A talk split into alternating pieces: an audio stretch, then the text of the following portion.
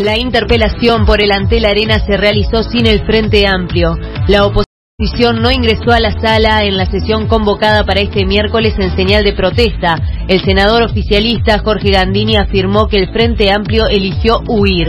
Esta es la primera vez que una bancada se ausenta de una interpelación. El Tribunal Supremo de Nicaragua pidió al dictador Daniel Ortega iniciar el proceso de retirada de la OEA. El organismo respaldó el pronunciamiento del Parlamento que previamente invocó el artículo 143 de la Carta Democrática para que se denuncie al organismo por injerencia.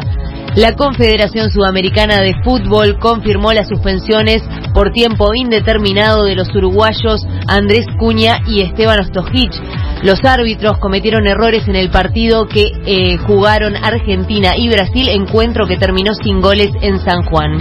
En este momento hay 13 grados, cielo claro, se espera una mínima de 7 y una máxima de 23, humedad 69%.